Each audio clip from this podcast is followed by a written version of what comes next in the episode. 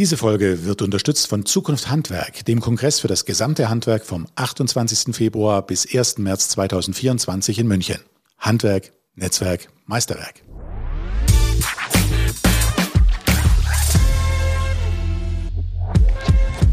Machen ist wie wollen, nur krasser. So lautet das Motto unseres heutigen Interviewgastes. Und damit herzlich willkommen hier bei Handwerk erleben, eurem Talk im Handwerkerradio. Mein Name ist Jan-Peter Kruse und mit dabei ist auch mein Kollege Max Hermannsdörfer. Servus, Max. Servus, Peter.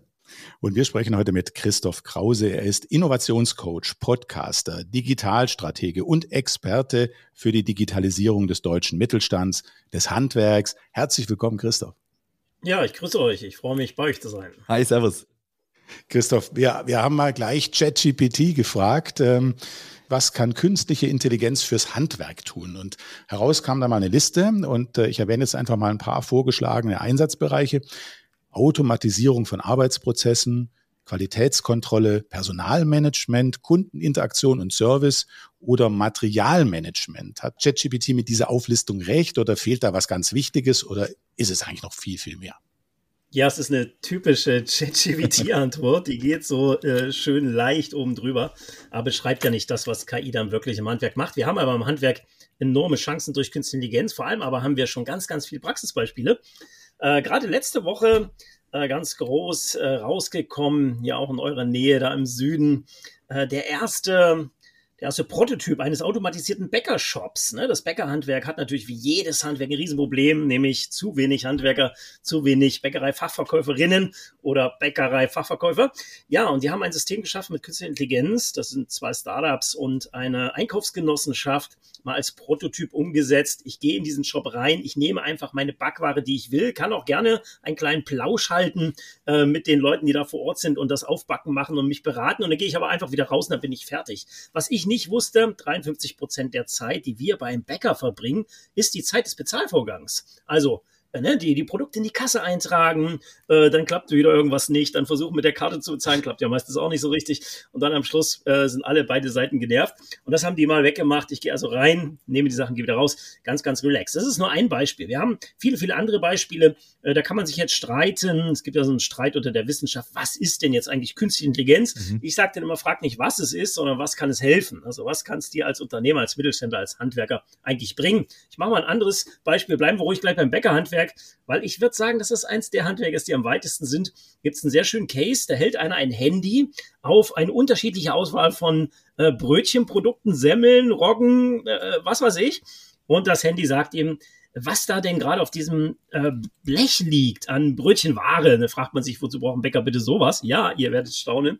Äh, die zählen alle Rückläufer. Also wenn so ein Rückläufer, so ein Laster am Abend aus den 100 Filialen wieder zurückkommt in die Bäckerei, dann zählen die durch. Mhm. Was ist übrig geblieben? Was hat der Kunde nicht gekauft? Und die Bäckereien nutzen natürlich auch heute schon KI, die ihnen sagt, was sie morgen verkaufen sollen, was sie erstmal produzieren sollen.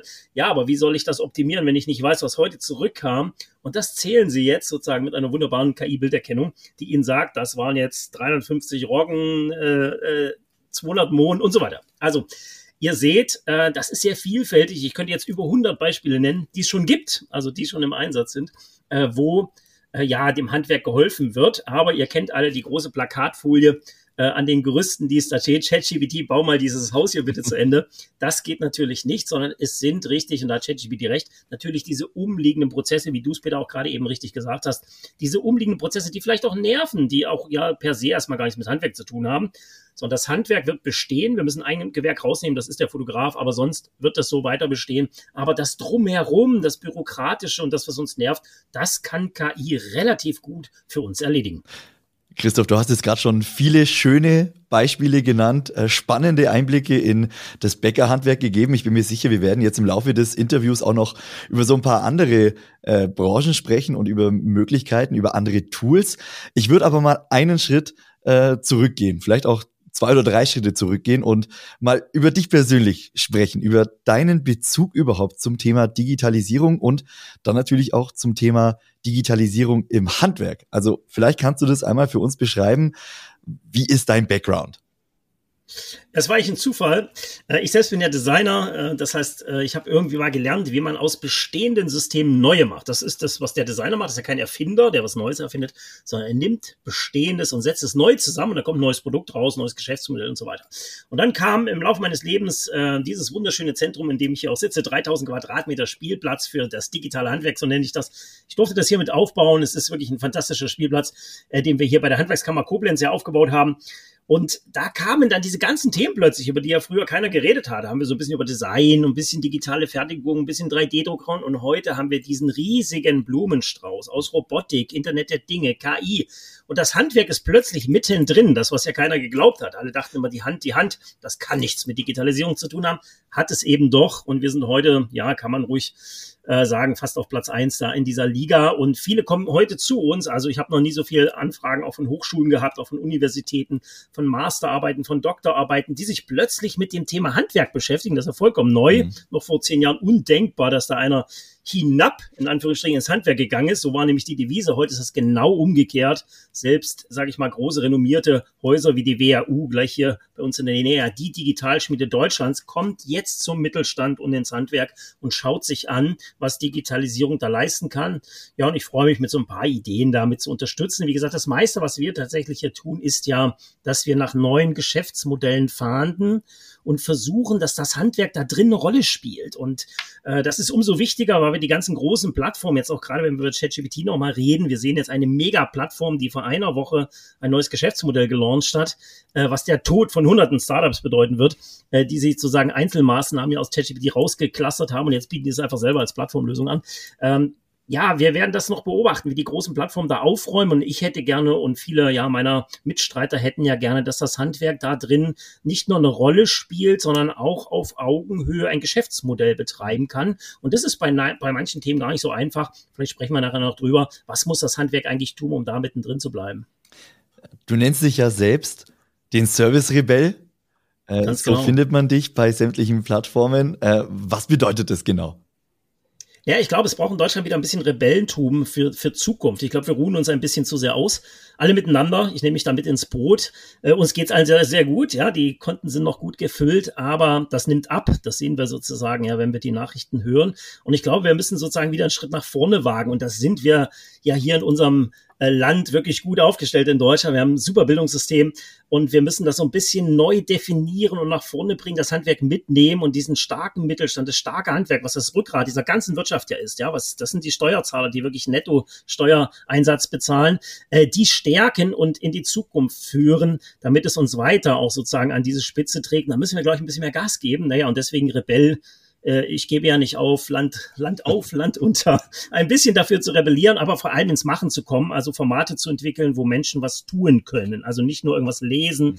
oder was konsumieren, sondern danach sofort, deswegen werden wir vielleicht auch hier ein paar Shownotes reinpacken, wirklich beginnen können mit Aktionen und auch das, das erleben können. Wir sprechen ja nachher auch noch über Zukunft Handwerk. Das wird ja ein solches Format wieder sein, wo ich direkt machen kann. Also nicht nur konsumieren, sondern wirklich auch direkt loslegen, gleich in Minute eins sozusagen dann auch wirklich äh, was bewegen bewegen und das brauchen wir ein bisschen mehr in Deutschland. Ich denke, wir werden gleich die Themen KI durchgehen. Wir, du hast gesagt, Automatisierung generell, Robotik ist ein Thema 3D-Druck. Genau, wir, genau. wir, werden die gleich mal so ein bisschen durchgehen und mal ganz konkret versuchen einzusteigen. Du hast gesagt, du hast 3000 Quadratmeter, in Anführungsstrichen Spielfläche, ähm, zur Verfügung. Was kann man da erleben bei euch? Kann man da was erleben? Ist da was zum da kann man Anpacken da? Ja? Genau durch drei Teilen. Wir haben ganz viele Demonstratoren. Ja. Der erste Teil ist wirklich alles, was digitale Fertigung ist. Also da findet man von der CNC-Anlage bis Laserschneiden, aber auch Wasserstrahlschneiden. Man glaubt gar nicht, wozu man das alles einsetzen kann, mit einem Wasserstrahlmaterial zu zerstören, aber daraus was Produktives zu machen, bis hin zur Robotik. Das ist so der eine, eine Baustein. Der zweite Baustein ist, dass wir relativ viele Gewerke neu denken in diesem Haus. Das heißt, wir haben mal geguckt, wie verlagern sich eigentlich Gewerke und was müssen sie heute beherrschen, um in der Digitalisierung Schritt zu halten. Ich mache ein Beispiel, weil ich gerade davor sitze. Wir haben hier in diesem Gebäude seit 2006 digitale Fenster. Die haben keinen Griff, sondern die kann man nur digital steuern. Und daran merkt man schon, wie stark sich der klassische Metallbauer, der eben auch ein Fensterbauer sein kann, äh, ja sich verändern musste. Der muss plötzlich, wer schon wie programmiere ich Aktoren und, und Sensoren, damit sich so ein Fenster überhaupt bewegt, wenn ich das will und dass es sich vielleicht auch noch so bewegt, dass das für den Kunden gut ist. Also die Gewerke ändern sich sehr stark und das haben wir sozusagen im zweiten Teil untergebracht. Da gucken wir uns diese ganzen Gewerke an. Und der dritte Teil, das ist dieser Visionsteil. Da entwickeln wir tatsächlich gemeinsam mit dem Handwerk, mit Mittelstand, mit Startups, äh, in Laboren, in Zukunftsverstätten tatsächlich neue Geschäftsmodelle und bringen die aus diesem Haus dann hinaus ins Handwerk. Das sind so diese, ja, kann man sagen, 3000 Quadratmeter durch drei, ungefähr verteilt sich so. Dann lass uns doch einfach mal einsteigen, jetzt ganz konkret und konkret werden bei den Themen. Ähm, Digitalisierung ist der große Überbegriff über vieles. Und äh, wir haben angefangen mit der künstlichen Intelligenz. Du hast auch schon so ein erstes äh, Beispiel genannt. Ähm, das Handwerk beschäftigt sich ja jetzt schon damit. Wir sind jetzt schon ein paar Monate, ja, vor allen Dingen äh, mit der, mit der generativen Variante ganz besonders beschäftigt.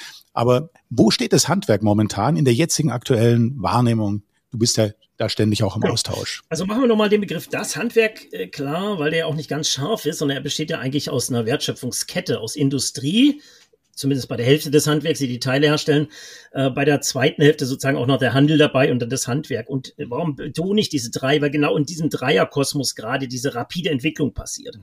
Nehmen wir mal nur das Thema KI und Robotik.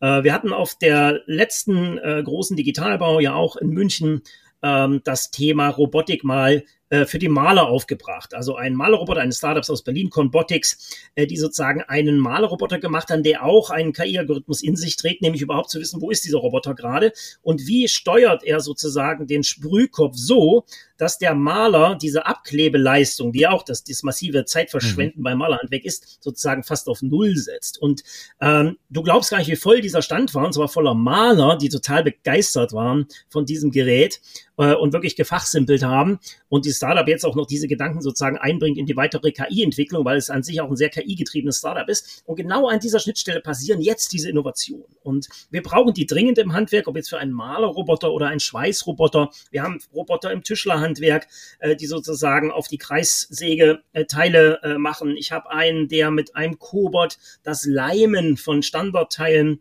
äh, sozusagen beschleunigt hat, dass er da weniger zu tun hat. Es löst ja überall das Problem, dass die Handwerker keine Zeit haben. Die einen, weil sie zu 160 Prozent ausgelastet sind und die anderen, weil sie keine Fachkräfte mehr finden. Und das wird sich so schnell nicht ändern. Das kann man ein bisschen dran schrauben, aber wir müssen in die digitalen Prozesse sozusagen investieren. Und das passiert in der Robotik und die Robotik fußt wiederum auf künstliche Intelligenz, weil sonst sich keiner dieser Roboter auch nur adäquat im Handwerk bewegen kann. Mhm. Und das strahlt dann aber aus. Also das ist ja das Tolle am Handwerk, dass die alle wahnsinnig gute Ideen haben. Ich habe zum Beispiel einen Fall, der hat mich jetzt gefragt, könnte man denn zum Beispiel das ist Metallbau, der in Brückenkonstruktion unterwegs ist. Das heißt, auch unter widrigsten Bedingungen schweißen muss als Metallbauer könnte man diese Technologien nicht miteinander verbinden, dass zum Beispiel die Abnahme einer Schweißnaht auch über eine künstliche Intelligenz läuft, die sozusagen diese Schweißnaht begutachtet, gleichzeitig aber wir auch zum Schweißen wieder vielleicht einen Cobot einsetzen, der das äh, sozusagen beschleunigt, so dass weniger unter diesen widrigen Bedingungen arbeiten müssen und die anderen können kreative Dinge machen im Handwerk und können sozusagen sorgen, dass dieser Metallbaubetrieb auch sich weiterentwickelt. Also da passieren gerade so spannende, wirklich Praxisprojekte, wo Menschen einerseits eben, ich bin dankbar, ChatGPT, keine Frage, ja, ähm, sozusagen darüber dann auf Ideen kommt, was könnte das denn alles für mich machen? Mhm. Und wenn man dann mal zu ChatGPT guckt, dass sie ja selber in der Vorstellung der äh, der Bild-KI ein Handwerker-Case genommen haben, nämlich wie, äh, wie repariere ich sozusagen oder stelle eine Sattelstütze ein, ist immer ein sehr einfaches Handwerk, ja, aber, aber dass sie sozusagen ja da aufs Handwerk zugekommen sind, das zeigt ja schon, wie viel Potenzial da drin steckt. Aber das ist ein Thema Robotik, KI und wie können wir damit Handwerksprozesse so machen, dass danach mehr Handwerk da ist. Das ist ein großes Thema. Zum Beispiel gibt natürlich noch ein paar mehr. Ja, aber das ist schon ein sehr spannendes Thema, das ja jetzt gerade total aktuell geworden ist, eben weil es halt plötzlich so nah ist, weil die Entwicklung so einen Sprung gemacht hat und plötzlich liegt es natürlich jetzt auf dem Tisch, sich diese Gedanken zu machen war ja, vorher war ja auch schon einiges da, aber da war das vielleicht noch nicht so sichtbar, oder? Ja, es braucht immer diese, diese, diese Kanonen, ja. Ich erinnere mich noch an 3D-Druck, da war es nämlich genau dasselbe. Wir haben hier 2006 mit 3D-Druck angefangen. Das ist also wirklich schon eine Zeit her. Und das wollte keiner im Handwerk hören. Also alle, ja, ja, Quatsch, wir drucken noch keine Brillen damit, schon gar keine Ersatzteile und schon gar keine Metallbauteile. Machen wir nicht, kennen wir nicht, wollen wir nicht. Und dann kam 2011 die erste selbstgedruckte Pistole abends in der Tagesschau. Das ging ja durch die Welt 2011, weil es war eine Kunststoffpistole, damals noch keine Nacktscanner auf den Flughäfen. Das heißt, die hätte man locker in so ein Flugzeug reinbringen können. Der, der, der Ausschlagbolzen war ein versteckter Nagel, den hätte man anders transportiert. Und das hat ja eine riesen Furore. Das war damals das ChatGPT im 3D-Druck, mhm. weil das jeder sozusagen in der Tagesschau gesehen hat und danach begriffen hat, wenn ich eine Pistole drucken kann, na gut, dann kann ich auch eine Brille drucken, ein Metallbauteil, Maschinenbauteil und das, was wir im Handwerk brauchen. Und da sind wir heute. Also heute ist das ja in vielen Handwerken, ich erinnere mal nur an die Zahlen, Zahntechnik-Handwerk. Ich erinnere an die Orthopädie, Schuhtechnik, Orthopädie-Technik. Das ist ein Standardprozess inzwischen, ja. Und wir haben führende Unternehmen, inzwischen gerade eins aus Koblenz, ähm, was ich länger begleiten durfte, die da wirklich weltweit führend sind. Also wo einer der Gründer heute nach China eingeladen wird, um sozusagen zu erzählen, wie das Handwerk seine gesamte Produktion äh, ja wirklich äh, weit nach vorne getrieben hat durch 3D-Druck. Und äh, so ist das jetzt auch mit künstlicher Intelligenz. Es braucht immer, also das ist ja schon zehn Jahre alt, auch, auch fünf Jahre altes ChatGPT, aber es hat keine, keinen, keinen interessiert, ja. Und dann kommt nicht einmal dieses, dieses virale, dieser virale Moment und dann begreift jeder, ach guck mal, so ist also die Funktionsweise, äh, es ist gar nicht so schwierig, es ist also reine Mathematik und dann fangen die Ideen an und dann, dann peitscht das durch, so wie damals mit 3D-Druck, so heute mit KI. Wir sind da sehr dankbar, muss ich sagen, weil uns das das Leben natürlich viel, viel einfacher macht. Wir müssen nicht mal so laut schreien. Jetzt kommen die Leute alle und wollen natürlich ihre Ideen umgesetzt haben. Das ist ganz gut. Jetzt stelle ich mir die Frage, du hast ganz am Anfang gesagt, äh, vor zehn Jahren war Digitalisierung, KI im Handwerk, war noch gar nicht existent, war auch noch kein, kein Thema. Jetzt geht das Ganze so rasant, also quasi jeden Tag, jede Woche gibt's irgendwas Neues und da auf Stand zu bleiben, da sich anzupassen und für sich selbst, für seinen Betrieb dann die Chancen daraus zu erkennen. Ich kann mir vorstellen, das ist gerade im Handwerk, im Mittelstand gar nicht immer so einfach. Wie versuchst du das äh, deinen, äh, ja, deinen Betrieben, die du auch äh, berätst oder wo du vor Ort bist, wo du auftrittst, wie, wie versuchst du das denen schmackhaft zu machen, richtig, ja, zu zeigen, was sind, was sind die Benefits daraus? Genau. Also Benefit für einen Unternehmer oder eine Unternehmerin ist ja immer, ich habe danach irgendwas besser, als ich diesen Prozess habe. Und es muss immer der Prozess sein, der gerade richtig wehtut. Und ähm, deswegen haben wir kein Problem, das zu vermarkten, weil wir lösen mit KI die vier großen Schmerzen des Handwerks. Das ist zum einen der Fachkräftemangel, das ganz klar, hat man schon besprochen. Das ist zum zweiten aber das ganze Thema Ressourcen und Energieeinsparung. Also viele Handwerker haben wirklich große Schmerzen. Denk nur mal an die Bäcker mit der gesamten Energielandschaft. Da wird der Strompreis vielleicht ein bisschen helfen. Das wissen wir dass das gerade ein bisschen schwierig werden könnte, aber wir gucken mal, was in den nächsten Monaten so kommt. Aber KI kann natürlich, wenn ich mir ein gutes KI-Konzept an lernenden Algorithmen hinlege, wie ich meine Maschinen ansteuere im Bäckerhandwerk, im Metallhandwerk, überall da, wo ich produziere, dann kann ich damit tatsächlich Energie einsparen. Und äh, wie gesagt, der Unternehmer würde das ja niemals tun, weil da KI draufsteht, mhm. sondern der will, dass man Energie spart. Wie man das macht, ist ihm eigentlich egal. Und dass wir dazu KI brauchen, das wissen wir ja. Also, das ist Thema Nummer zwei. Thema Nummer drei ist, äh, dass wir alle, und das gilt nicht nur fürs Handwerk, untergehen, du hast es eben so ein bisschen angedeutet, an diesem Thema Informationsoverload. Also jeden Tag kommt was Neues. Ja. Und wir sind ja heute auch alle sozusagen ständig an diesem Kanal. Das geht ja uns auch so. Ich krieg 400 Mails am Tag, die kannst du nicht mehr beantworten. Es geht nicht. Also brauchst du einen Assistenten, nenne ich das, einen KI-Assistenten, der dir dieses Leben ein bisschen einfacher macht. Und ich sage meinen Handwerkern immer, baut euch ein digitales Gehirn, können wir vielleicht nachher noch drüber sprechen, was ist das eigentlich, äh, sozusagen, was dir das abnimmt, diese ständige Leistung zwischen diesen ganzen neuen und der täglichen Arbeit hin und her zu, äh, zu switchen, das ist, dafür sind wir Menschen nicht gemacht. Und das, das vierte Thema, ja, ist dann auch nochmal so ein bisschen, wie ich das sozusagen zusammenkriege, ja, also auch diese diese Kundenvoraussetzung, die sich ja geändert hat, durch all diese Einflussfaktoren. Die Kunden haben sich geändert. Die verlangen heute nach einer digitalen Schnittstelle beim Handwerker. Und darauf muss das Handwerk eine Antwort finden, wenn es in zwei Jahren da überhaupt noch liefern will, sonst, sonst werden es große Plattformen übernehmen. Dieses Geschäft sozusagen werden dann sagen, welcher Handwerker kommt. Und das möchte ich nicht, sondern ich möchte, dass das auf Augenhöhe passiert, gerne mit Plattform zusammen, aber auf Augenhöhe mit dem Handwerk. Dazu muss sich das Handwerk in diesem Themenfeld auf alle Fälle weiterentwickeln. Das sind die vier großen Schmerzen, die da draußen sind und die können wir jetzt lösen. Ja, ich würde gar nicht so laut KI schreien, aber sozusagen dahinter stecken natürlich oft digitale ja, Assistenten, die eine gewisse Form der Intelligenz in sich tragen, also einen kleinen Baustein schneller, effektiver können als wir Menschen. Ich mache ein Beispiel. Ich zeige in meinen Keynotes immer dieses Beispiel einer ähm, einer App, die ganz, ganz schnell auf einer Baustelle was zählen kann. Ja, und das ist ja ein Problem, was alle draußen haben. Ich stehe auf einer Baustelle, wie viel ist noch da? Was muss nachbestellt werden? Weißt du das? So, und du hältst das Ding da drauf und es zählt einfach effektiv hundertmal schneller als du, ja, also ich könnte vielleicht bis 100 zu zählen, da wird es aber schon echt dünn dann, ja, aber das Ding weiß einfach, was da drauf ist und kann dann ja sogar weitere Ideen umsetzen, Inventarisierung, Nachbestellung, all was, was man machen will. Also das lohnt sich überall da einzusetzen, wo der Unternehmer einen Schmerz hat. Und da hat er diesen Schmerz, das ist diese wieder Übersicht, ja, viele, viele Sachen, irgendwo flattern sie rum, ich weiß nicht, wo sie sind. Ja, jetzt kann ich ein Tool einsetzen, damit ich das weiß und ich muss mich nicht mehr drum kümmern. Und ähm, deswegen sieht man auch in unserem Beispiel, kann man relativ gut ablesen, wie hoch sozusagen dieser Schmerz war. Das sind dann auch diese eher erfolgreichen Beispiele, wo dann auch investiert wird, weil lügen wir nicht, das kostet auch alles noch Geld. Auch eine ChatGPT-Anfrage kostet Geld und zwar jeder einzelne, das muss bezahlt werden. Ähm, das heißt, das wird per se dann nur umgesetzt, wenn da wirklich ein Schmerz ist und wir das nicht nur spielen. Ja, ähm, das wird sich einfach ergeben. Ja. Christoph, du hast gerade äh, digitales Gehirn gesagt. Äh, vielleicht kannst du es gleich mal ausführen, was das ist. Genau, also ich empfehle jeden, jetzt gilt wieder nicht nur fürs Handwerk, sondern ich habe mir eins auch gebaut. Ich bin vor drei Jahren mal ein bisschen zusammengebrochen an dieser Informations-Overload. Äh, das war so ein Erweckungserlebnis. Ich wäre äh, so ein bisschen eigentlich Kryptomillionär gewesen, äh, komme aber sozusagen an dieses Wallet auch nicht mehr ran. Ähm, das wird sich auch nicht mehr geben. Macht ja nichts, aber das war für mich dieser einschneidende Punkt. Nein, mein Lieber, du brauchst ein Gehirn. Und dieses Gehirn ist bei mir ein Tool, wo ich auf einer Seite, also auf einer digitalen Seite, ist nur eine Seite, die ich mit dem Daumen durchscrollen kann, ein zweites Gehirn habe, wo ich alles erreiche, was ich am Tag brauche. Da liegt Privates und Geschäftliches. Ich mache ja sehr, sehr viele Baustellen. Liegt alles auf dieser einen Seite. Also ob ich jetzt auf das Bankkonto will, auf das Crypto-Wallet oder in ein Projekt reinspringen will oder eine Podcast-Folge aufschreibe, alles liegt auf dieser einen Seite und ich erreiche sie von jedem digitalen Gerät, was ich besitze. Und das sind tatsächlich über zehn. Und, und zwar mit einem Klick. Und auch von jeder Seite, also auf meinem, auf meinem Phone, liegt auf jeder Seite der Zugriff auf dieses digitale Gehirn, sodass ich schnell bin, weil sonst schreibst du es da nicht rein. Klar. Ja? Und ich kann nur jedem raten, baut euch sowas. Also ich habe wirklich teuer dafür bezahlt, muss ich sagen, dass ich das gelernt habe, dass man Dinge einfach heute, diese Massen an Daten, die Masse an Informationen, die du brauchst, sauber strukturiert und ordentlich ablegen musst. Und da sehe ich in den Handwerksbetrieben auch super viel Bedarf und die sind auch super dankbar dann für meine Tipps und wie man das überhaupt macht. Ähm, gibt es ein eigenes, gibt es sozusagen ein eigenes Seminar dazu, wie man sowas konsequenterweise aufbaut, wie es auch technisch funktioniert.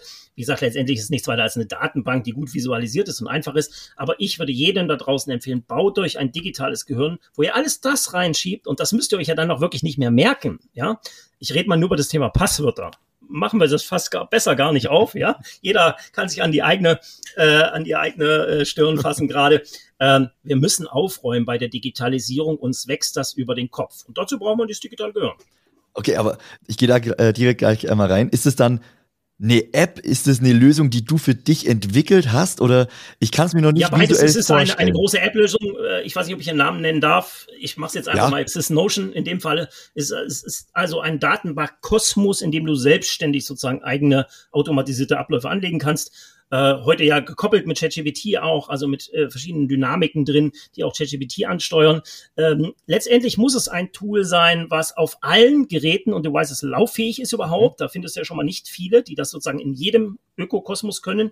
Zum Zweiten muss äh, programmierfähig sein und zum Dritten es muss, äh, ich nenne das immer eine Nutzerfreundlichkeit in sich tragen. Also wo ich mir selber sozusagen meine Abläufe so strukturiere, dass sie mir gefallen. Sonst mache ich das nicht. Ne? Sonst nutze ich das ja auch gar nicht. Wie gesagt, ich mache es mit diesem Tool. Es gibt äh, wirklich viele, viele andere Tools. Man kann sich da gerne auf YouTube mal umschauen. Äh, gibt es auch äh, ja viele, äh, viele Bücher zu äh, und viele Anleitungen, wie man sowas macht. Wie gesagt, ich habe es mal aufs Handwerk gemünzt, sozusagen, was brauchen die eigentlich an Ordnerstruktur und wie kann ich mir das organisieren daraus dann sozusagen mein, mein Alltag bestreiten, der für alle, ob ich jetzt ein Zweimann-Betrieb, ein Zehn-Mann oder gar dann 25, 100 Mann bin, äh, extrem viel Wissen bedeutet. Und das müssen wir einfach ausgliedern, weil wir Menschen dazu nicht gemacht sind, das alles im Tageszugriff zu behalten. Wir haben ein super Unterbewusstsein, aber wir sind relativ schlecht in diesen Kurzzeitabläufen. Mhm.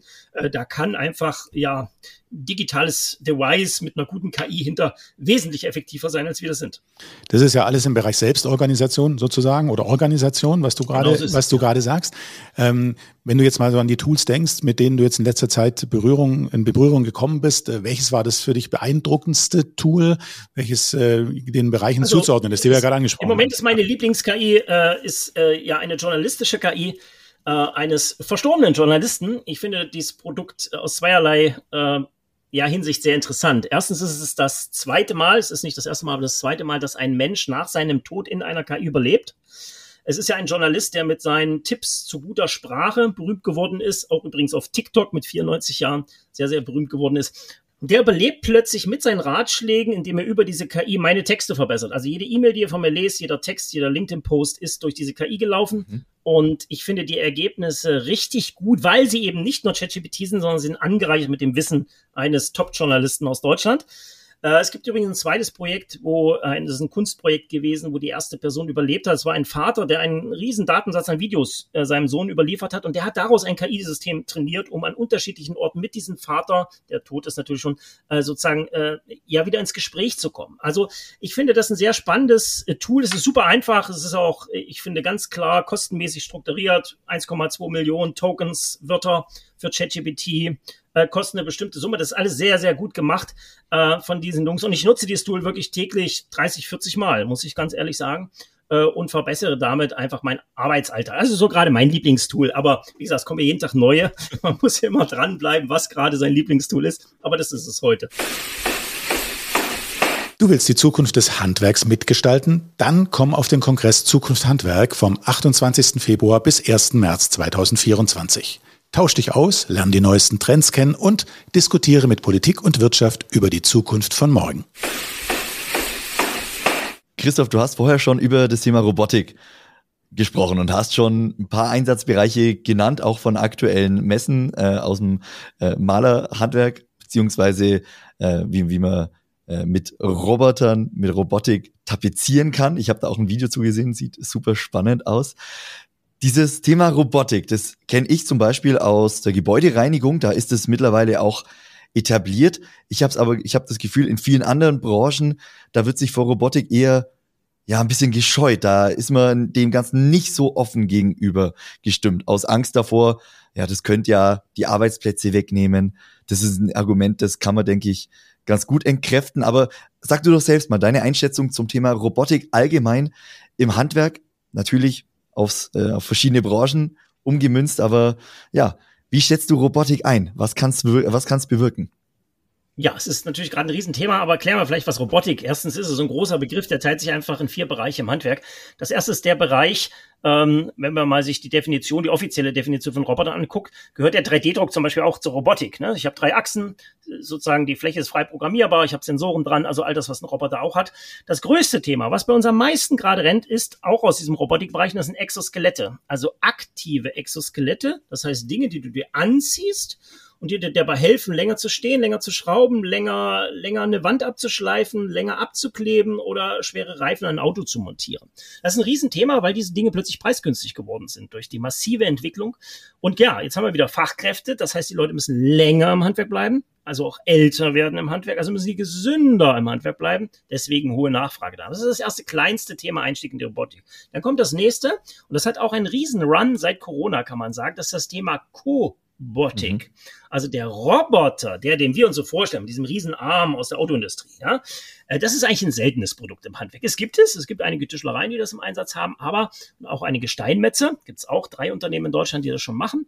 Aber das ist natürlich eine Riesenanlage, da reden wir auch über Investitionskosten von mindestens 200.000 Euro und natürlich reden wir über einen riesigen Vorprozess, den ich überhaupt erst machen muss. Und deswegen ist das Thema Cobot, also das ist kein vollwertiger Roboter, sondern man muss sich davon ein bisschen kleiner Roboter. Der kann nicht so schwer heben, nicht so schwer fräsen, nicht so schwer bohren. Aber der hat einen wesentlichen Vorteil. Erstens, ich spare mir diesen Riesenaufwand des Vorprozesses an Programmleistung, weil ich ihn selbstständig anleiten kann, nämlich mit meiner Hand. Mhm. Und zum Zweiten darf ich das überhaupt, nämlich an so einen großen Roboter, da darf gar kein Mensch ran, da muss es eine Lichtschranke geben, damit die sich nicht begegnen, weil sonst ist äh, wahlweise der Mensch nicht mehr da, sondern der Roboter nur noch. Und das ist beim Cobot nicht so. Ich darf mit dem zusammenarbeiten, weil die Kräfte so gering sind, dass sozusagen eine Interaktion mit dem Handwerk, mit den Menschen möglich ist. Und das ist ein Riesenthema. Was kann ich damit machen? Also wir haben wieder Bäckereien, die damit einfach eine Blechbeschickung machen. Ja, wir haben Konditoreien, die anfragen, kann ich damit zum Beispiel meine Pralinen nehmen und die in eine Schokoladiermaschine äh, schicken. Wir haben Tischler, die damit die Bestückung machen, leimen, äh, schleifen. Wir haben Metallbauer, die natürlich diverse Schweißprozesse gekoppelt haben mit Kobotern. Ja, immer dann lohnt es sich, wenn ich eine höhere Stückzahl habe, ja, ich kann jetzt nicht sagen, wie viel, fragen ja, wie viel denn nun, ja, also das kann mhm. zwischen 20 und 100, aber auch 1000 liegen, das muss man immer berechnen, wie sowas stimmt. Und dann haben wir so Sonderanwendungsfälle, wo also wirklich dann ganz kreative Köpfe mal hingehen und sagen, können wir nicht auch einen 3D-Drucker eigentlich an diesen Arm dran bauen und dann können wir besser 3D. Ja, gibt's auch, ja. Also, das ist ja das Tolle am Handwerk. 130 Gewerke kommen natürlich dann auch auf viele, viele Ideen, was man mit diesen Cobots machen kann. Und dann haben wir noch ein Sonderthema, das wäre das vierte. was auch schon sehr weit fortgeschritten ist. Auch eine Drohne ist letztendlich ein Roboter. Sie kann auch sich in allen Achsen bewegen. Ich kann da unten was dranhängen, ein Werkzeug oder irgendwas tun, messen, aufmessen, 360-Grad-Bilder machen, 3D-Modelle machen, kennen wir alles, Dachflächen aufmessen und so weiter. Naja, und ich kann sie frei programmieren in allen Winkeln. Das heißt, erfüllt auch die Anforderungen, die Hauptdefinition, die deutsche, an einen Roboter. Also das sind so die vier Bereiche, wo wir unterwegs sind. Und ihr merkt schon, da ist natürlich viel Potenzial drin für das Handwerk. Und nochmal, die Preise gehen nach unten, ja, weil natürlich mehr eingesetzt wird. Und damit wird es natürlich jetzt auch für kleinteilige Prozesse im Handwerk sehr interessant. Und auch alle Roboterhersteller, die ich kenne, und auch die ganzen Cobot-Hersteller, sind natürlich dran, massiv aufs Handwerk zuzukommen. Und wir sehen das auf der Zukunft Handwerk. Da werden wir ja einen großen Roboterparcours haben, wo man das alles mal sich angucken kann. Da werden wir Großroboter haben, ganz Mini-Roboter, auch Cobots dabei haben und natürlich auch das Exoskelett. Äh, die haben wir auch alle mit dabei und die kann man dann da mal testen, ausprobieren und sagen, wie das funktioniert. Gerade zu diesem Exoskelett haben wir hier ein großes Labor aufgebaut für das Mittelstand Digitalzentrum Handwerk. Das heißt, wir haben die alle aufgekauft, äh, die es gibt mit den Herstellern zusammen und haben die mal mit dem Handwerk getestet. Mhm. Also was ist da gut, was ist schlecht und was muss man verbessern. Und das sind die übrigens auch sehr dankbar. Gerade die neuen Startups sind sehr dankbar, wenn das Handwerk sagt, du, das ist gut, aber hier müssen wir noch. Also, weil die wollen ihre Produkte weiterentwickeln, diese Startups. Und das ist natürlich toll, was da gerade im letzten Jahr aufgebaut wurde. Also, es ist ein Thema, was durch ganz Deutschland gerannt ist, muss man sagen. Wie gesagt, der eine Teil davon, der der aktiven, es gibt ja auch inaktive, äh, das ist auch ein Teil der Robotik. Ganz, ganz spannend. Wo siehst du da die größten Chancen jetzt für das Handwerk? Du hast ja die Bereiche gerade aufgezählt. Sind die, würdest du sie alle gleich einschätzen oder würdest du sagen, unbedingt mit dem Thema beschäftigen?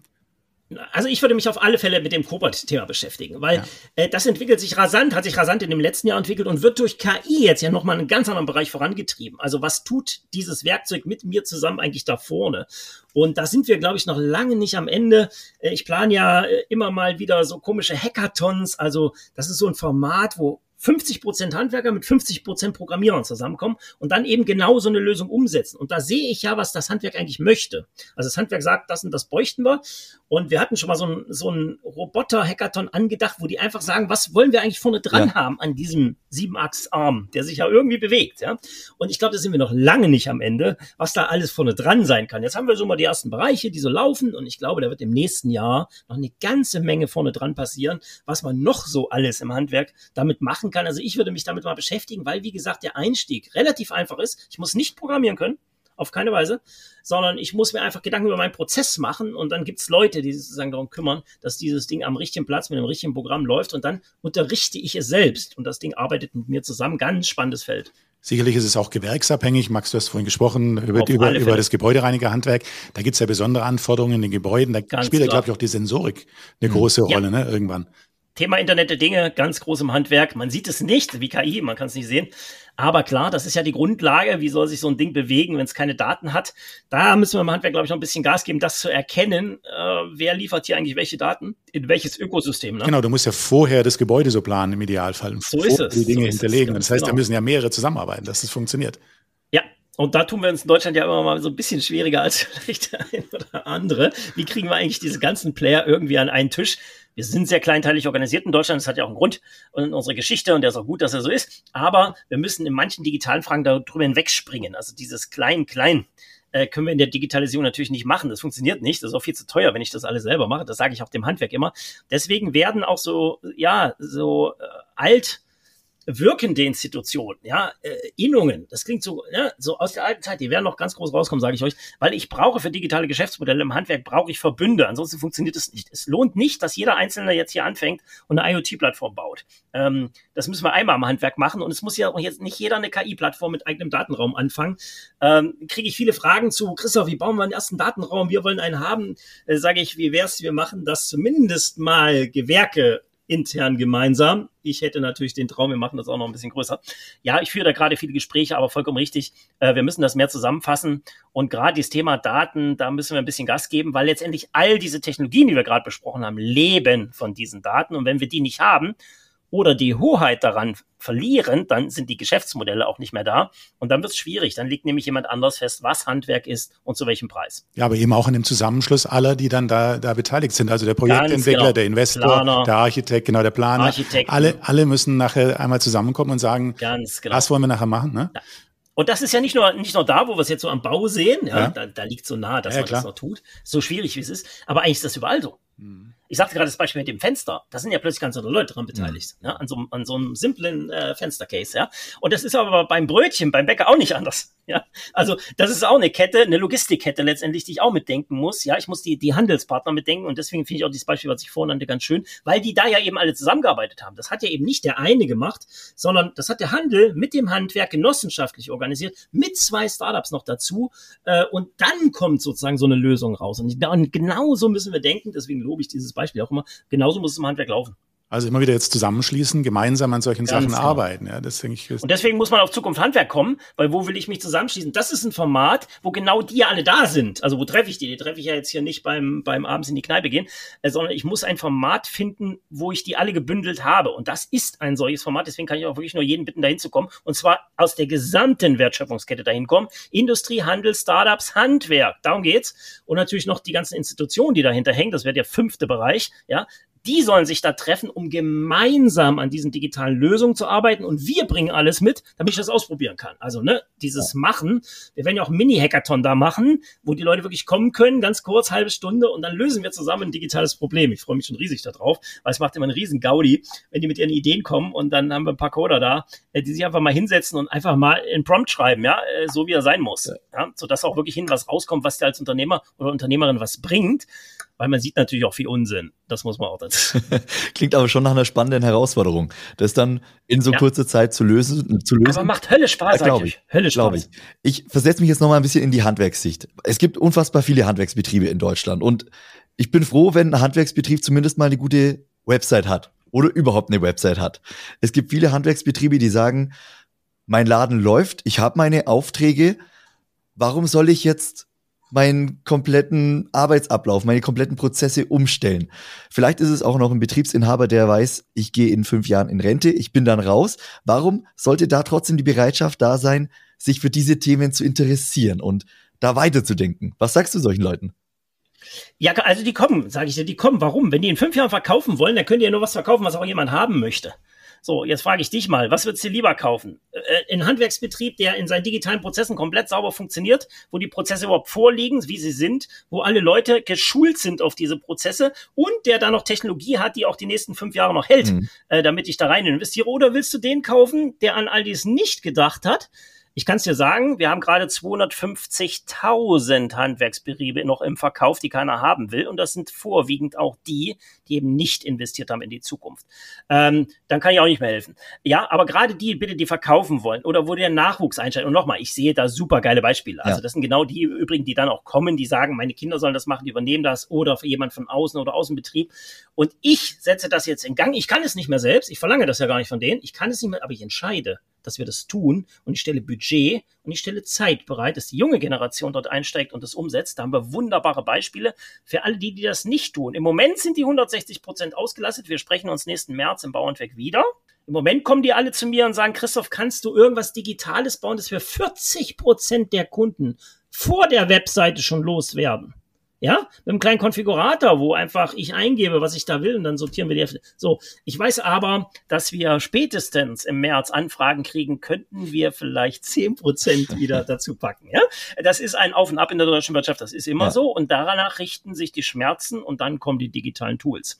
Also ja, ähm, die einen sehen diesen Bedarf vielleicht nicht mehr, aber ich kann nur warnen, auch wenn ihr so ein Unternehmen verkaufen wollt, sowas kauft nur jemand, wenn es den heutigen Standards entspricht. Und nochmal, wir müssen ehrlich sein, wir haben 2023. Mhm. Da brauche ich digitale Prozesse. Jeder, der ein Bahnticket kaufen will, braucht das. Äh, also da muss ich mich dann halt drum kümmern. Und wer das dann nicht macht, den können wir auch nicht mehr helfen. Ja.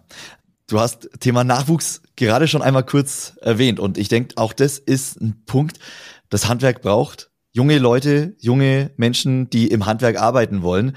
Und ich kann mir vorstellen, wenn ein Handwerksbetrieb digital auftritt, wenn ein Handwerksbetrieb modern mit ja, mit äh, digitalen Tools, mit Robotik, mit Kobotik auftritt, kann ich mir vorstellen, dass da tut man sich leichter, neue Mitarbeiter zu gewinnen.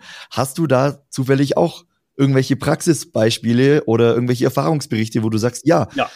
genau so funktioniert's? Ist sozusagen nebenbei entstanden, ja, sozusagen die, die wir begleitet haben in unseren Praxisprojekten, die man ja alle auch über unsere Webseite findet und wo ja dann auch viele mitreisen auf die Zukunft Handwerk, ist ein Nebeneffekt erstanden, ohne dass wir den wollten, ja.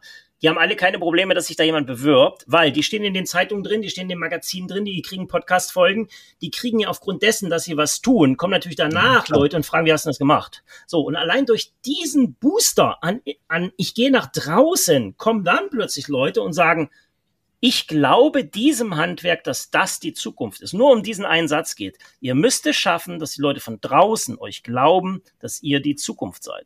Und wenn ihr das schafft, dann habt ihr null Probleme mit Bewerbung. Auch wir haben keinerlei Probleme mit Bewerbung, weil die Leute uns das glauben, dass wir die Zukunft sind. Und ich kann es euch auch noch in einem anderen Beispiel sagen. Wir hatten ja jetzt gerade die Nacht der Technik hier im Haus mit 10.000 Besuchern. Vorwiegend die Hälfte davon unter 20.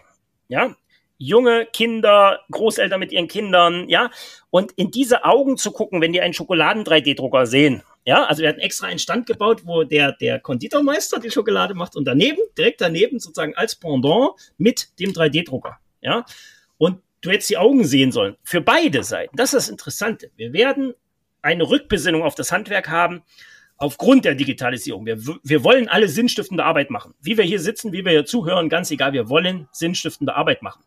Und das Digitale ist nicht immer sinnstiftend. Da ich das den ganzen Tag mache, kann ich das so ein bisschen sagen, ja. Und auch ich habe mir ja so ein Ding da geholt, wo ich ein bisschen drauf rumhacken kann, damit ich eben auch ein faktischer Handwerker bin, ja. So, äh, ganz witzig. Und da werden wir einen Zulauf. Wir werden aber auch einen Zulauf haben, dass die Leute natürlich gleichzeitig die Zukunft haben wollen. Und wenn ich das kombiniere als Handwerkbetrieb, ohne mein Unternehmen zu verraten, meine Marke zu verraten, mein Herz zu verraten, dann bin ich weit vorne und das kann ich jedem nur empfehlen. Steigt da ein in das Thema. Nicht alles machen sondern ein Teil daraus, der genau passt auf das Unternehmen und wo ich mich auch mit wohlfühle mit dieser Entwicklung. Und da haben wir wunderbare Beispiele, die kann man sich ja angucken und dann sagen, wow, ist ja vielleicht auch was für mich, mal in dieses Thema einzusteigen. Und dann kommt auch der Nachwuchs und sagt, hey, das ist ein cooles Unternehmen, ja. Äh, dem glaube ich, dass es die zehn Jahre überhaupt noch überlebt, die nächsten zehn Jahre. Und da will ich dann noch einsteigen und will meine Zukunft gestalten. Genau, da wollte ich jetzt ansetzen. Lass uns mal zehn Jahre weiter in die Zukunft beamen und mal gucken, wie sieht ein Handwerksbetrieb dann aus? Was haben wir denn da alles umgesetzt von dem, was worüber wir gerade reden? Genau, also ich glaube, ähm, dass wir sozusagen relativ automatisierte Prozesse da sehen werden. Das heißt, die werden relativ einen, entspannten Tag haben. Ja, umso besser ich das mache, ich habe gerade wieder so einen Workshop mit Unternehmern hinter mir. Umso besser ich das mache, so entspannter werden die. Und wir werden dann erleben, dass wir kreativer in der handwerklichen Umsetzung sein werden. Da haben wir in den letzten Jahren vielleicht ein bisschen verloren. Ja, vielleicht auch ein bisschen zu viel standardisiert und ein bisschen zu viel Industrie gespielt. Ja, und jetzt können wir es uns vielleicht erlauben, auch wieder ein bisschen ehrlicher Handwerk zu machen. Und ich glaube, dass wir das auch bezahlen werden von außen. Ich glaube, dass die Leute Nachhaltigkeit, Thema Cradle to Cradle, also wirklich Produktkreisläufe, die wir alle im Handwerk haben, aber wir sprechen zu wenig darüber. Ja, wie gehe ich mit, mit Wertschöpfung, mit, mit sauberen Services eigentlich um? Das wird immer wichtiger werden in der Gesellschaft und das Handwerk hat darauf die Antworten. Das heißt, das werden wir zusammen sehen. Einerseits die digitalen Prozesse, die uns hoffentlich einen, einen, einen großen Teil dieser scheußlichen Bürokratie, der Auflagen, des, ich muss irgendwas ausfüllen wieder, wegnehmen. Und gleichzeitig ein, ein großer Push für Kreativität im Handwerk, für neue handwerkliche Geschäftsmodelle, ähm, weil nochmal, die Menschen wollen sinnstiftende Arbeit machen. Und da wird ja so viel beim ganzen Rest gar nicht bleiben. Es dachten ja mal, das Handwerk würde verschwinden durch Digitalisierung. Es wird anders kommen. Das Handwerk wird bleiben, aber die manch andere Branche wird sich, glaube ich, ganz schön umgucken, wie viel von ihrem Arbeitsprozess eigentlich nach KI so übrig bleibt. Die können wir dann alle ins Handwerk holen, äh, damit die dann auch was Sinnstiftendes machen können wenn ich jetzt Handwerksunternehmer bin und ich, ich, ich höre jetzt hier gerade zu und höre, boah, KI und äh, Digitalisierung und 3D-Druck und oh, das klingt ja schon ganz schön umfangreich. Ja, ich weiß jetzt, ich kann mich informieren, ähm, aber was, was, was soll ich wirklich jetzt tun? Was soll ich tun? Max, du hast auch schon ein bisschen vorhin so gefragt, aber was soll ich tun? Also was ist, was ist das? Was kann ich machen, so dass ich keinen Stillstand habe? Genau, auf alle Fälle den Mittelstand Digitalzentren anrufen, 28 Stück, alle finanziert, die ich kostenfrei als Handwerker abrufen kann. Und da gibt es zu jedem Digitalthema Lösung, aber auch zu dem Thema Kultur und Change. Wie mache ich das überhaupt als Unternehmer? Ähm, guckt euch bitte diese Webseiten an. Wir haben die alle aufbereitet, auch für das Handwerk. Ist alles kostenfrei, ist alles abgeprüft sozusagen durch Experten. Und das könnt ihr alle nutzen da draußen. Und danach würde ich sozusagen, wenn ich da mir ein erstes Gefühl verschafft habe, in welche Richtung ich gehen will, kommt ihr auch alle zur Zukunft Handwerk. Das steht schon mal fest, weil da könnten wir uns dann auch mit diesen ganzen Experten mal treffen. Und dann können wir ins persönlichen Austausch gehen, weil jetzt kommt das Machen. Ich muss mich natürlich dann hinsetzen, eine saubere Digitalstrategie zum einen arbeiten und ein sauberes digitales Prozessmodell von meinem Unternehmen schreiben, wo drin steht, meine zwölf Tools, die ich da einsetze, wie hängen die eigentlich zusammen? Wo ist welche Schnittstelle? Und was wollen wir sozusagen vielleicht auch vereinfachen in diesem Prozess? Weil es geht, glaube ich, gar nicht so mehr um noch mehr Digitalisierung, sondern eigentlich um ein Stück weniger in diesem komplexen Kosmos zu machen, sodass ich dann auch mehr Zeit habe. Und darüber können wir gerne auf der Zukunft Handwerk sprechen, wie das geht. Wir werden dazu ja auch diverse Workshops anbieten, kostenfrei. Also kommt mal rum auf diese Messe, dann seid ihr automatisch dabei und dann können wir sozusagen da direkt einsteigen ins Machen, aber vorher mal in diese Digitalzentren reingucken, wo es ja auch die KI-Trainer gibt. Also wer da schon ein bisschen weiter ist und vielleicht schon weiß, was er da machen will, die stehen ja alle bereit für den Mittelstand, für das Handwerk, um direkt einzusteigen in ein Projekt. Wer da schon so weit ist, kann das natürlich gerne machen. Christoph, erstmal danke bis hierher. Wir haben jetzt noch so einen äh, Blog, wo wir wieder so ein paar persönliche Fragen stellen. Die erste, da bin ich jetzt total gespannt. Mit wem würdest du gerne mal tauschen? Beruflich, privat, Sport, Kultur, was auch immer. Mal einen Tag, mal eine Woche. Oh, ist jetzt kein Scherz, nur weil wir heute einen Handwerker-Postcard machen, aber eigentlich wäre mein Traum immer gewesen, tatsächlich mal echter Handwerker zu sein. Wir haben uns das ja als Familie ermöglicht, wir haben eine Manufaktur gegründet, äh, wo man das zumindest dann mal, ich darf das dann mal ein paar Stunden spielen, aber so dieses echte Leben als Handwerker, so richtig Baustelle, ja, so das wäre eigentlich das gewesen, was ich in meinen jungen Jahren dachte, dass ich werde. Es ist dann nicht so gekommen. Ähm, aber wirklich mal zu tauschen, wie es dann wirklich ist, da hätte ich schon Bock drauf. Aber da stehen dir ja eigentlich alle Möglichkeiten offen, oder? Also so viel Kontakt, ja, wie du so. hast. Das denkt man so, genau. Ich habe so viele Kontakte, nur äh, da gibt es ein kleines anderes Problem und das ist die Zeit. äh, wenn ich jetzt noch das 20. Geschäftsmodell da einbette, das wird nichts werden. Ich habe kurzzeitig mal drüber nachgedacht, ob ich nicht die Seiten wechsle. Ja, mal gucken. Vielleicht passiert ja noch das eine oder andere. Okay, ja, sehr spannend, sehr spannend. Nächste Frage, Christoph. Was war die beste Entscheidung, die du in deinem Leben getroffen hast? Oh, was war die beste Entscheidung? Also, das ist eine spannende Frage. Ich glaube, die Entscheidung kam relativ spät mal, mich von außen äh, einschätzen zu lassen. Ich glaube, das hat mir den größten Sprung. Ich habe sehr viel Geld bezahlt, um sowas zu machen. Ja, ähm, ich habe mal jemanden bezahlt, der mir sozusagen eine sehr genaue Einschätzung gibt, wie ich mich weiterentwickeln müsste. Und das kann ich nur jedem da draußen erzählen. Man kann das sich selbst herleiten, aber es ist natürlich meist ein bisschen geflunkert, ja, weil man sich natürlich meistens dann doch nicht so ganz ehrlich einschätzen möchte. Das war mein größter Hebel. Der hat im Nachhinein, also erst war das vielleicht auch ein bisschen schmerzhaft, aber im Nachhinein irre viel bewegt. Das war eine gute Entscheidung. Kann, möchtest du, kannst du dazu noch ein bisschen was sagen? Äh, was, also wie hast du dich genau betrachten lassen? War das das komplette Leben? Also wirklich über ein Jahr, wirklich in ein Jahr. Ein Jahr äh, begleitet? Intensive, in, intensive äh, Begleitung von einem Coach. Cool. Ähm, ähm, der mich sozusagen sehr, sehr weitergebracht hat. Aber überhaupt dieses Mal zu wagen, mhm. also ne, mal reinzugehen in so, das ist ja auch eine Konfrontation, die man da mit sich selbst natürlich maßgeblich, aber eben angeleitet, ja. ja. Ich finde immer, man sollte das mit Profis machen. Man lässt sein Auto ja auch vom Profi reparieren. Äh, deswegen sollte man da auch Profis ranlassen. Die kosten natürlich Geld. Das ist logisch. Also sollte man es bezahlen. Selbstverständlich. Das bringt einen richtig weiter. Das ist so ein Anfangsschritt, den man gehen muss. Aber dieses Jahr, was ich da investiert hat, hat mich unglaublich weitergebracht. Ähm, mal wirklich zu wissen, was will man eigentlich, wo steht man und wie kann man das dann dann auch umsetzen. Ja, wie kommt man da nach vorne? Kann ich ihm nur empfehlen. Kam bei mir sehr, sehr spät, muss ich sagen, ist ja noch gar nicht so lange her, ähm, dass dann dieser Booster kam, sechs Jahre ungefähr. Ähm, das hätte man vielleicht auch schon mit 18 machen können, aber da ist man vielleicht auch zu jung. Christoph, gibt es irgendeine Entscheidung, die dir schwer gefallen ist, wo du mal wirklich hart überlegen musstest, soll ich es machen, soll ich es nicht machen, die sich dann im Endeffekt als positiv oder negativ rausgestellt hat. Fällt dir da irgendwas ein, eine besonders herausfordernde fordernde Situation? Äh, wo du eine Entscheidung oh, nee, treffen ich, ich, muss ja so viele Entscheidungen am Tag treffen, ja, und äh, ich baue auch so viel Mist und das ist das Gute. Ich glaube einfach zu erkennen, äh, diese, diese Fehlerkultur, ja, die ich auch hier in meinem Team etabliere, äh, also lieber machen und, und dabei eben auch mal einen Fehler machen, aber sonst kommen wir nicht voran, ja, also dieses Wagen nach vorne, nochmal, wir haben in ganz vielen Themen komplett falsch gelegen, komplett falsch gelegen. Aber nochmal, äh, hätten wir es gar nicht gemacht, wären wir in den anderen Bereichen nicht weitergekommen. Ja. ja. Und dieses, dieses allgemeine Wagen, das liegt dem Handwerk. Das Handwerk ist ja an sich risikobereit, weil unternehmerisch tätig. Ähm, da fällt mir ja ein, wie kriegen wir das eigentlich jetzt an die nächste Generation wieder rangetragen? Weil wenn ich das gucke, ich bin ja auch äh, als Dozent in vielen Hochschulen unterwegs und halte Vorlesungen mit Studenten zusammen, äh, die ich übrigens dann auch ins Handwerk versuche, äh, da reinzubringen in spannende Konzepte.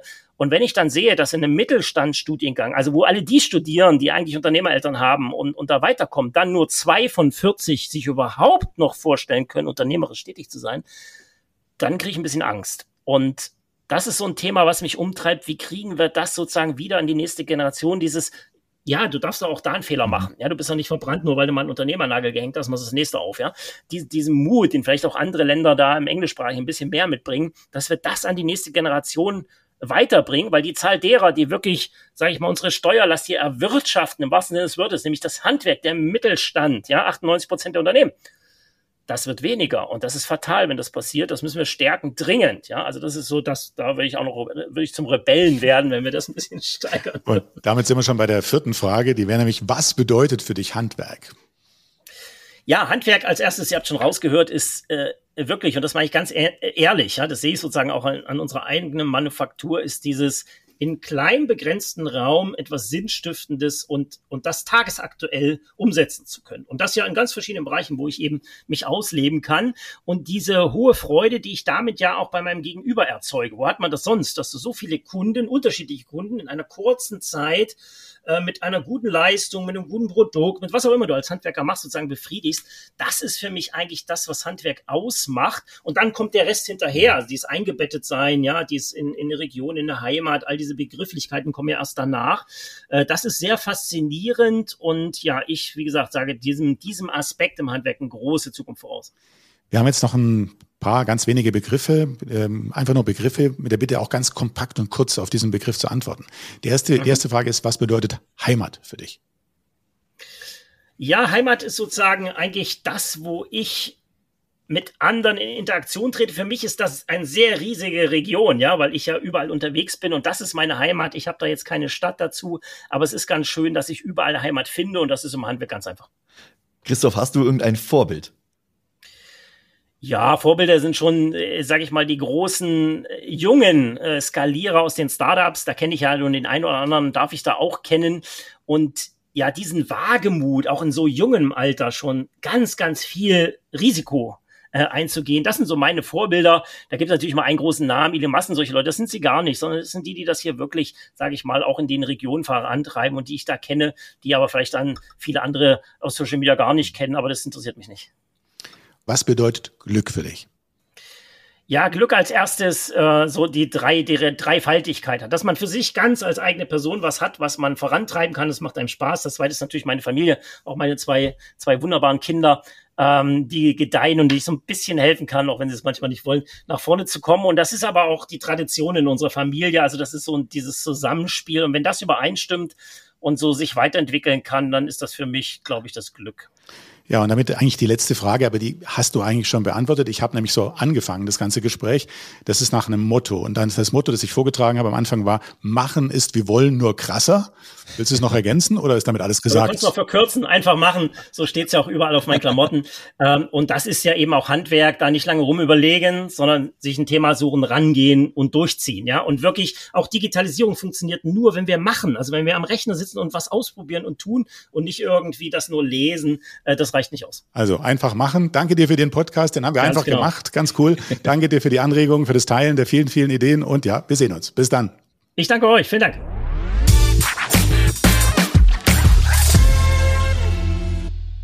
Diese Folge wurde unterstützt von Zukunft Handwerk, dem Kongress für das gesamte Handwerk vom 28. Februar bis 1. März 2024 in München. Handwerk, Netzwerk, Meisterwerk.